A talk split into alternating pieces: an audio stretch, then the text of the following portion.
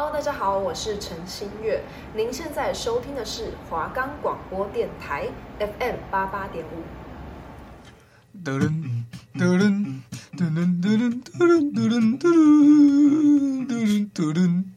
欢迎来到体坛情报员，耶！我们的节目可以在 Firstory、Spotify、Apple Podcast、Google Podcast、Pocket Cast、SoundOn Player。还有 KKBOX 等平台上收听，搜寻华冈电台就可以听到我们的节目喽。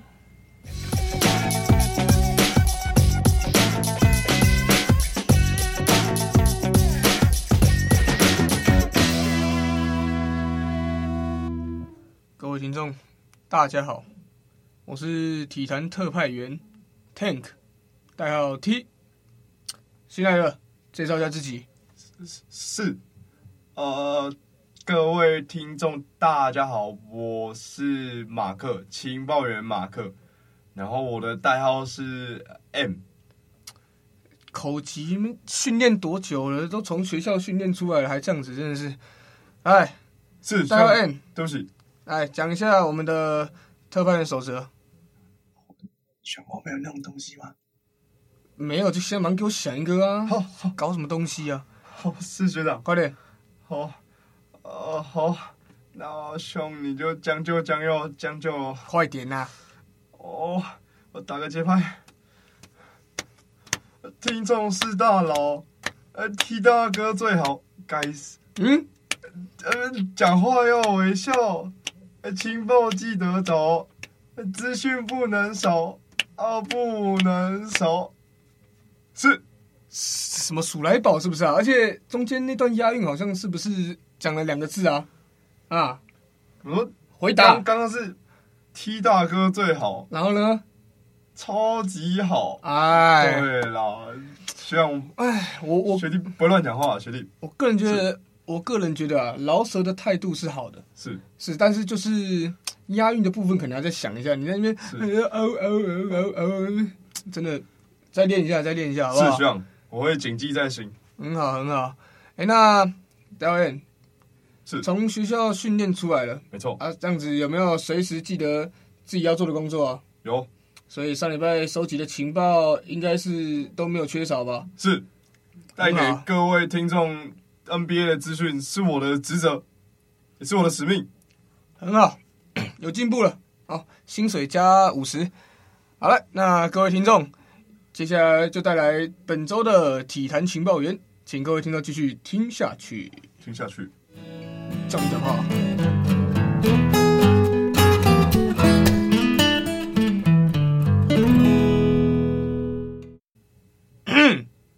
是是是，哎，呃，NBA 开打至今过了一周的时间，而本周的 NBA 资讯就从新秀开始讲起吧。嗯新秀方面，这个 Palo Banchero 已经连续四场二十分以上的表现，目前这个表现可以与当年零三年的 LeBron 相提并论，还有像一些 Bill Cartwright 等球员呢，还有 Grant Hill 这些历史级别的球员来相提并论，那是不是请这个特派员 T 替我们分析讲解一下呢？学长。学长，哎，我们工作中不要叫我学长，跟你讲不知道多少次了。是，学长，那好。好了，那关于 Paolo Ben Caro 他开季至今的表现，嗯、说实在，应该是会让人感到意料之外，但却又在意料之内。嗯，为什么会这样子说？哎，有没有什么想法？是，好，没有，因为 Paolo Bencaro 他是今年赛季的那个选秀状元嘛。是。那魔术队会挑上他，诶、欸，其实当初是有点出乎意料的。嗯，对，因为在预测到选秀大会前的那个晚上，前一天的晚上，都还是今年的第三顺位的 Jabari Smith 是预测状元。结果隔了一天，魔术队突然挑了 Paolo Banchero。那在前三顺位中，就是 Paolo Banchero，然后 Chet Holmgren、Jabari Smith 三个中。可以很明显的，就是在大学端的表现就可以知道说，Banchero 他是有最高的集战力的球员呐、哦，集战力是什么？特派员，哎哎哎，各位听众，欢迎来到小教室。各位听众知道集战力是什么吗？不知道，对不对？集战力就是当一个球员呢，他从板凳，就是先发球员上有缺少可能几位球员，然后那些球员刚好不用适应比赛的强度或者是节奏，就可以直接上场比赛，然后在表现上也可以与先发球员没有太大的差距，这就叫做集战力。是这样。明明嬉皮笑脸的，对不起。哎，呃，但是我们 N 分析的不错，分析的不错哈。谢谢谢谢。十分之内，这是已经创下了悬就是悬挂在记录板上很久的记录了。对，很多球员就是近几年都是做不到的啦。这点这点真的很厉害。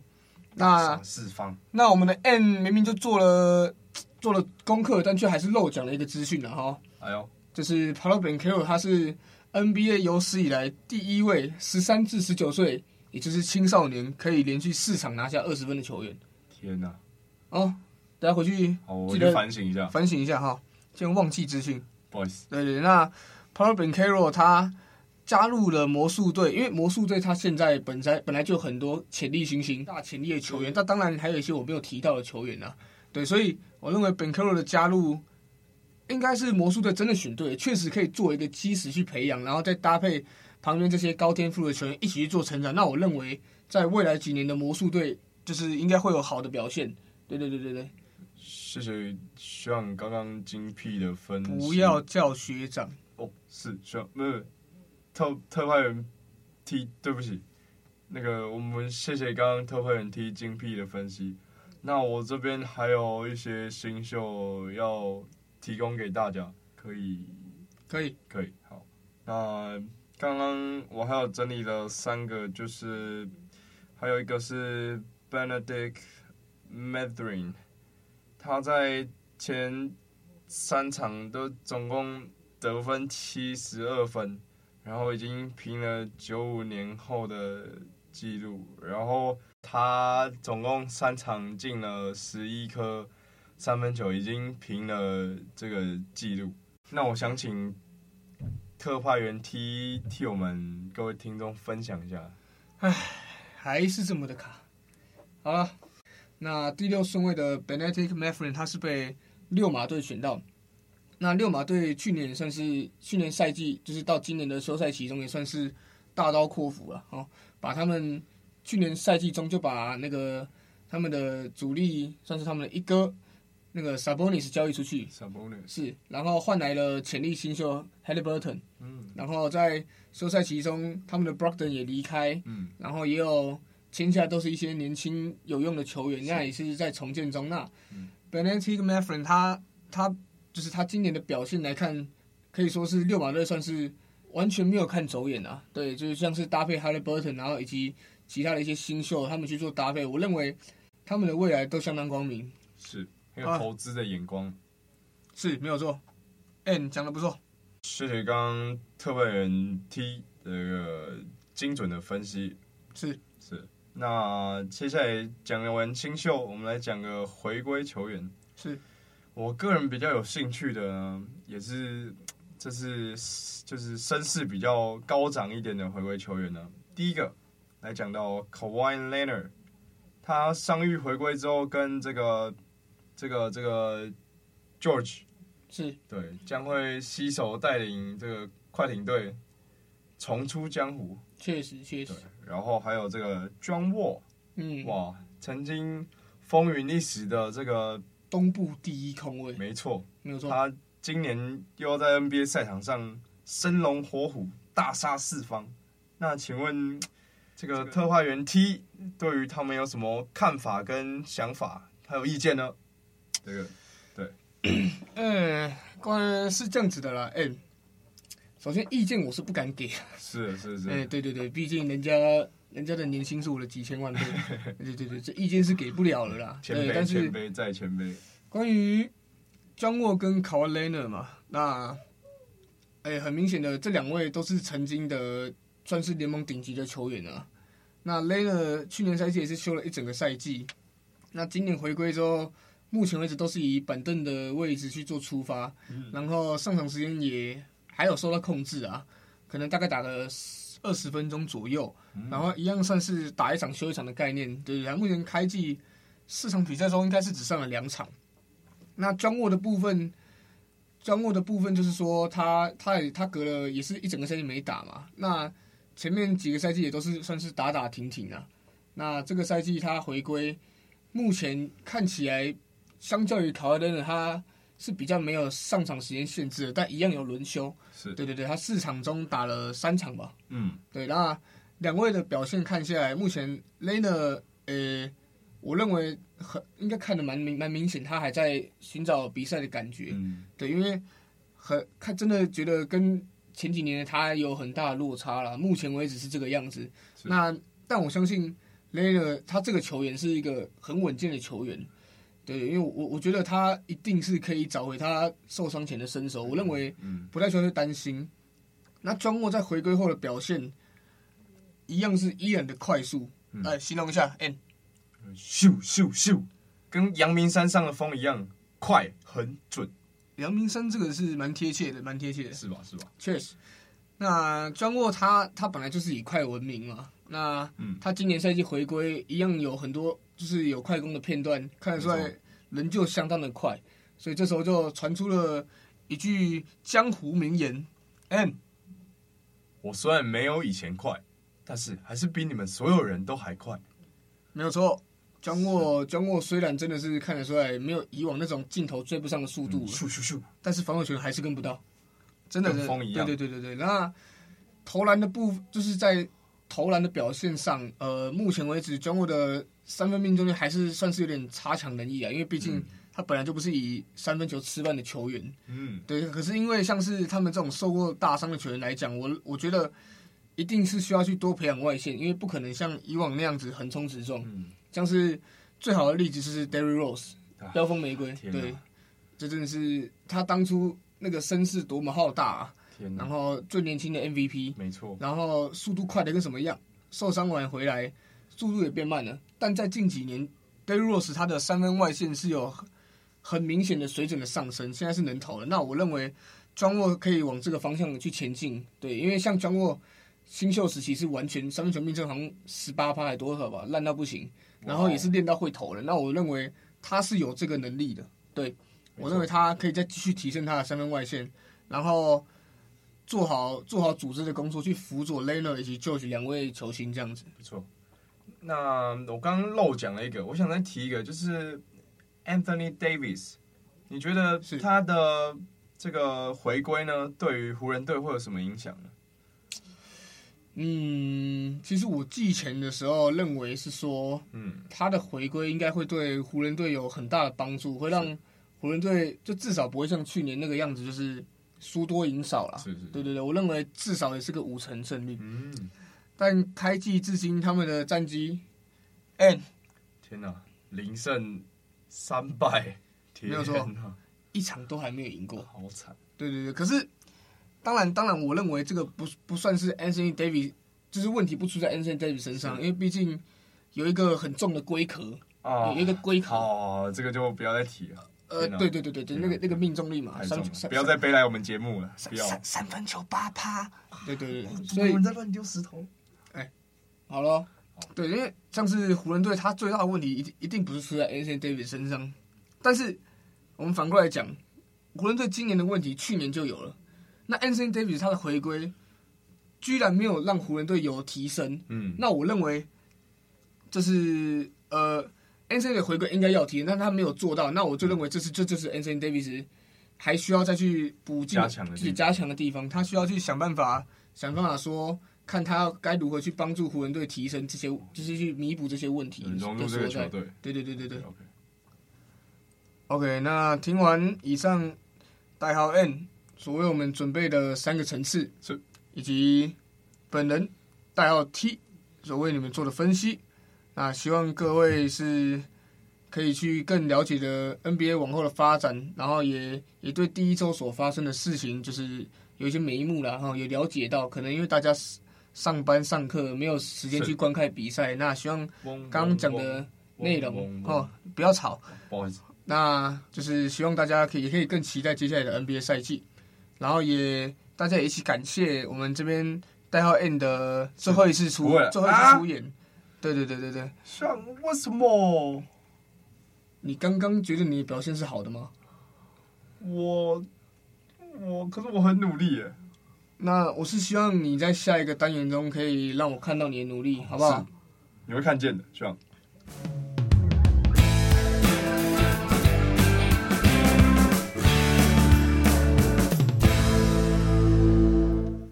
OK，那再回到国内的棒球比赛，Yeah，CPBL，耶，那下半季也已经结束了，是。是，那上半季封王的是乐天桃园，那下半季中信兄弟最后也是成功狂拉尾盘，逆转了乐天桃园，成功封王，耶，那接下来准备进行的就是季后挑战赛，没错没错，那关于棒球的部分，应该就是我们 N。专业领域了吧？开玩笑啊！兄弟的球迷在哪里？哦，讲话都自信了起来啊！这是我希望看到的了啊！强攻，强攻，耶耶！好了好了好了，希望你知道啊，那个好了好了，强攻，好了好了好了，圈圈，你在那边跳舞，没有人看得圈圈啊！好，你跳舞没有人看得到，好不好？哦，算了算了，哎，那就请。我们的 N 也来分析一下季后赛的季后挑战赛的可能未来的发展啊，赛况可能会是怎么样？也来帮我们预测一下最后的台湾大赛究竟会是谁打谁？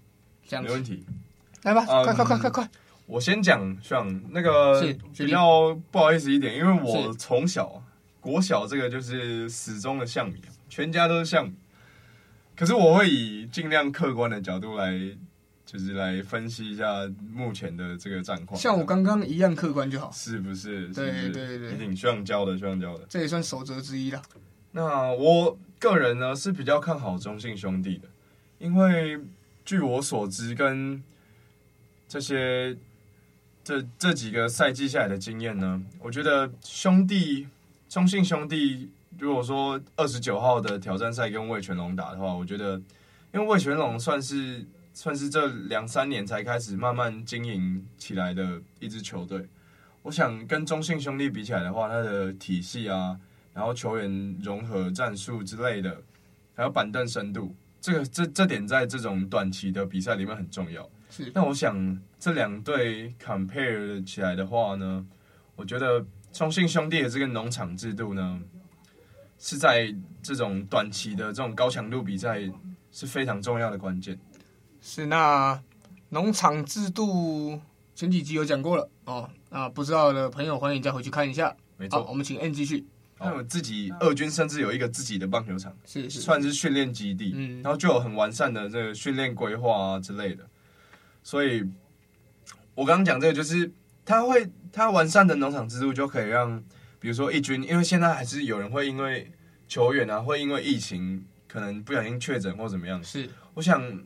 这时候，这个农场制度就非常重要，就像 NBA 的板凳深度一样，即战力的概念。是，对对对。然后，对，我觉得如果季后挑战赛，我觉得分析起来，我觉得会是农场制度跟这个板凳深度，还有球队状况。因为兄兄弟是下半季封王嘛，是。那他下半季这个这个状态呢，跟这个气势呢，我想可以就持续到这个季后挑战赛上。是。然后魏全龙，我看他跟兄弟的战绩呢比起来，还是下半季稍微不如兄弟一点的，包括在一些投手的表现上啊，跟这个团队的得点圈打击率表现比起来，像在下半季的得点圈打击率呢，中信跟魏全龙甚至差了有三名。嗯，对，兄弟下半季的打击率有。三成左右是对，大概在嗯下半季的球队就是排第一名，第一名对。然后魏全龙的得点圈打击率下半季呢，在大概这个两成六左右，是对。他已经在这个全联盟的下半季得点圈打击率已经在魏全龙已经在这个第四名左右的成绩了，是四减一等于三，对对对。所以嗯，我想下半季呢，希望如果魏全龙想要。这个抢下这个台湾大赛的门票的话，我想他们这个不管是打者的状况也好啊，然后这个守备魏全龙的守备，这个相信有看中华职棒，近期有看中华职棒，就是内野跟外野有时候防守的位不不知道可不可以说是专注度或者什么，就有一些简单的这种内野滚地球，是哇。也没有不规则弹跳什么，哇，就揭露，就是非非受迫性失误。没错，没错，没错。火车过山洞，嗯、哇塞，那投手防守的那种气势啊，你只要失误，就是对投手也好，都会影响投手的心情跟整队的气势，这样。是是是。对，然后我想，就刚刚讲的魏全龙，如果说想要迎战这个下半季来势汹汹的中信兄弟呢，我想就是可能各方面都要状况维持的很好，然后。皮绷紧一点，这样，对对对，嗯、这是我的看法。是是是，那我们的小 N N 讲是哇，整个讲到棒球，哪现在很有自信哦。我讲到那个精神都要喷出来，很好很好很好，目前表现还不错。是，那讲完了关于 CBL 就是之后的赛事的一些预测啊、发展等，那另外一件关于台湾篮、台湾棒坛。对台湾棒坛发生的大事，是是是就是也会让大家感到，就是没有办法再看到这个人的比赛了。是啊，这个人就是詹志尧，他在生涯的第一千场比赛，出赛的第一千场比赛，高挂了他的球鞋。是对的，那他也是离开了我们，哎，也也不算离开，嗯、他未来也可以将很多帮很多方面去帮助我们的棒坛啊。对，没错。那关于他的生涯什么的，那就请我们那个现在感觉非常有自信的小 N 来替我们再讲一下。好。没问题，包在我身上。这个呢，讲到这个詹志尧呢，啊，这个是就从我小时候看棒球以来，非常让我有印象的一位球员。因为这个小时候看棒球就支持中信兄弟嘛，然后是中信兄弟跟这个他们以前叫蓝牛熊，然后再来叫蓝米狗桃园。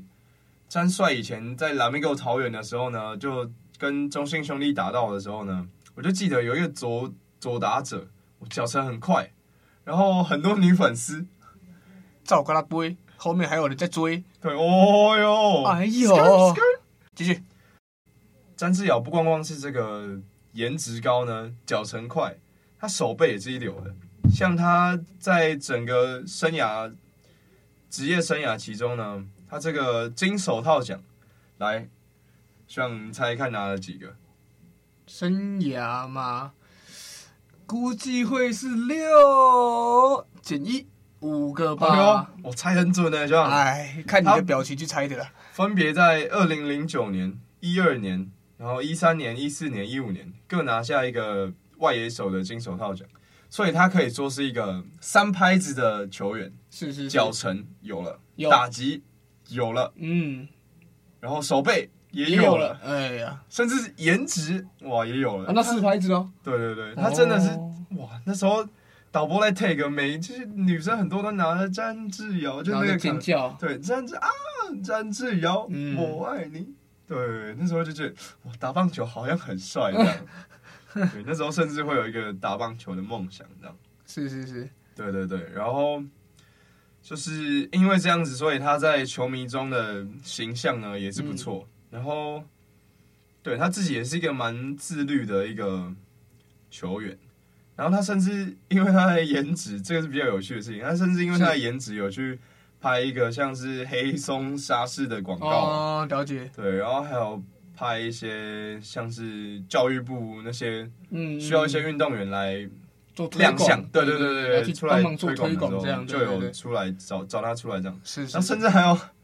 在明视一出戏里面，还有客串一个棒球选手，对对对，蛮算是本色出演啊。对对对啊，嗯，然后就是对，然后他也非常有运动家精神啊，就是他跟恰恰蛮像的，就是彭正明，了解。吧？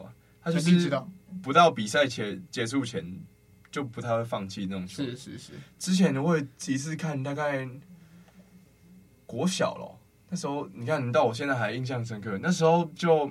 詹志尧那时候，他们球队跟兄弟中心兄弟打，然后落后大概十分左右，然后他大概八九局的时候啊，就一般来讲可能就觉得好像没什么希望，对，然后就打一个内野滚地球，然后就尽全力的跑，嗯，使劲的跑，吃奶的力气在跑，然后头部扑垒，结果最后安全上垒。哦，那也滚地球滚到上垒，那也安打，嗯、就是他就是冲那这很快，那是真的快，他脚程就是大家有目共睹。是，对啊，然后就因为这样，虽然那场比赛是输，可是那个运动家精神就会让我打从心里面去觉得这位球员是。该怎么讲？尊敬，对，佩服他，很佩服他。然后他就觉得很尊敬他的职业。是，那那那这种态度，就是我认为说了，就是不管虽然说他当场是落败了嘛，是是，但是他这个态度一定会激励到他的队友。没错没错，就是在可能往后的比赛中，也一定会有很大的帮助。这样子，嗯、对对对对，创一个学弟的一个球队学弟的一个榜样。对对对，这很重要，这很重要。所以之后他退休的生活，我想也是祝福他，看他以后要。往哪个方向发展呢、啊？毕竟，就算他没有其他规划也好，因为毕竟我觉得职业选手这些，他要牺牲在这个训练跟场上的时间已经很多了。可能他退休之后的计划可能也不在球场上，像会想要回去家庭里面，像陪伴家人。对，种田也可以啊，为什么种田不行？对不对？对对对。而且棒球员都那么壮，体力那么好，种田也刚刚好而已。嗯，因为还有一个重点就是说，像是。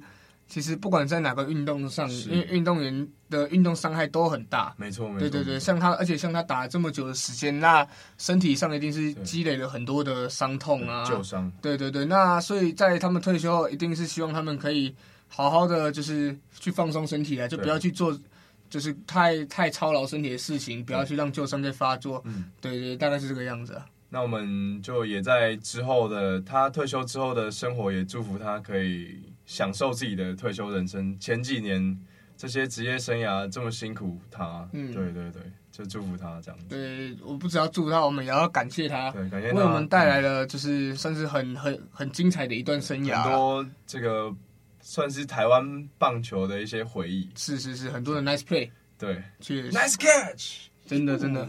对那个人觉得第二段来第二个单元来讲哈，我们小 N 的表现还不错了。很有自信，讲的也很流畅，那就可以再跟你续一周。啊，我们签约就签一周的吗？这样？呃，下周表现不错的话，再签一周。一周，好，好，是是是。